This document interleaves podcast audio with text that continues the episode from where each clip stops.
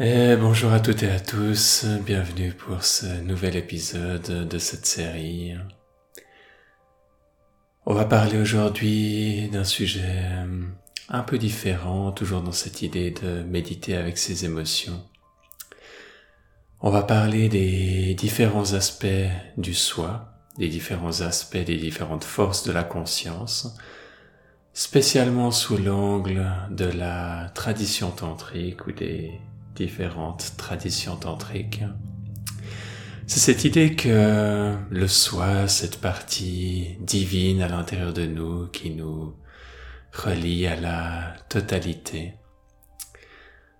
on peut la diviser en différentes parties, en différents aspects, pour chercher à mieux comprendre à la fois en pratique comment est-ce qu'elle s'exprime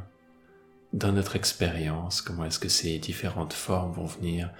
se manifester dans nos méditations, dans nos expériences au quotidien? À savoir aussi que ces différents aspects, notamment dans les traditions tantriques, ont différentes techniques qu'on peut utiliser pour les appeler dans notre espace intérieur pour les expérimenter, pour les inviter à venir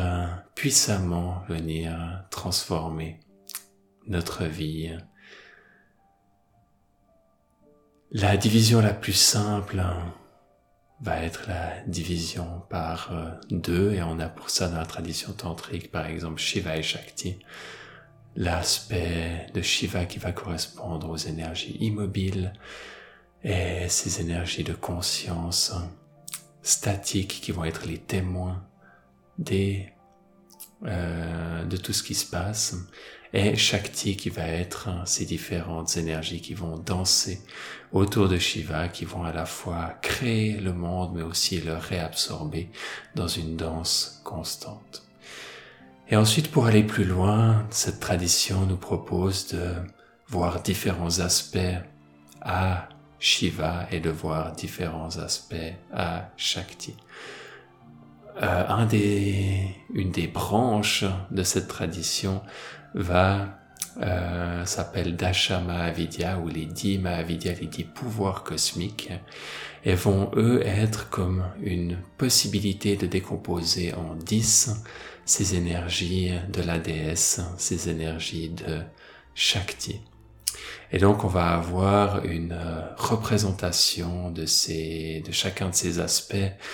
Qu'est-ce qui représente? Comment est-ce qu'on va pouvoir l'expérimenter? Quel va être le mantra qui va être euh, ou la forme sonore qui va être liée à chacun de ces aspects qu'on va pouvoir utiliser en méditation? Quel va être le yantra, la forme géométrique, la forme visuelle qu'on va pouvoir également utiliser en méditation? Quelle va être la représentation sous la forme de euh, d'une d'une d'une déesse qu'on peut représenter visuellement avec plein de symboles différents, peut-être une forme euh, une fois sous la forme d'une statue et faire différents rituels avec ça, quels vont être justement d'autres formes de rituels qui vont être liés avec chacun de ces aspects pour essayer encore une fois de se rapprocher de la compréhension de ces différents aspects du soi. Le soi étant tellement mystérieux, étant tellement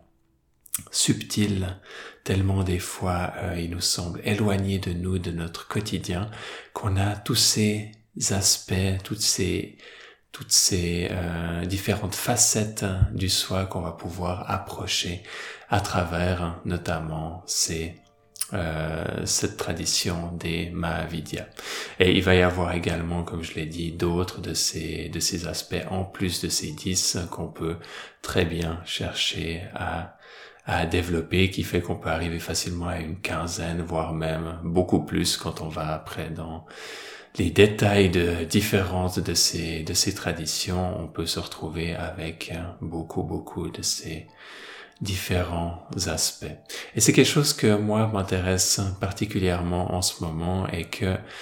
euh, je veux mettre en avant dans cette série parce que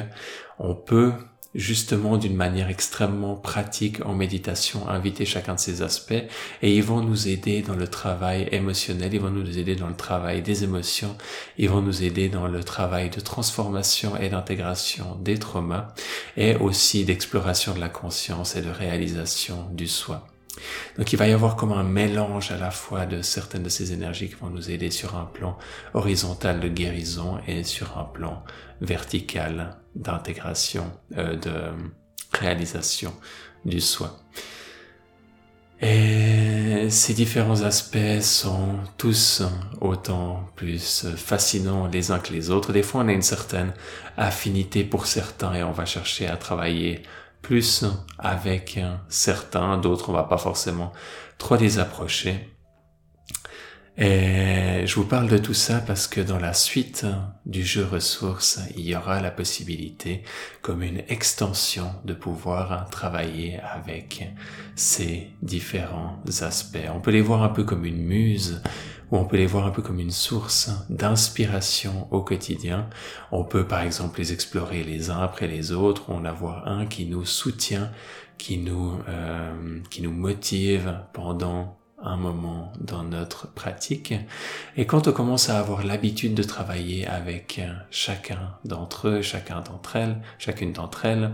eh ben, on va sentir que, ah, aujourd'hui, j'ai vraiment besoin de cet aspect-là du soi dans ma vie et j'ai envie de méditer avec. Et ça peut justement nous, nous réveiller comme une,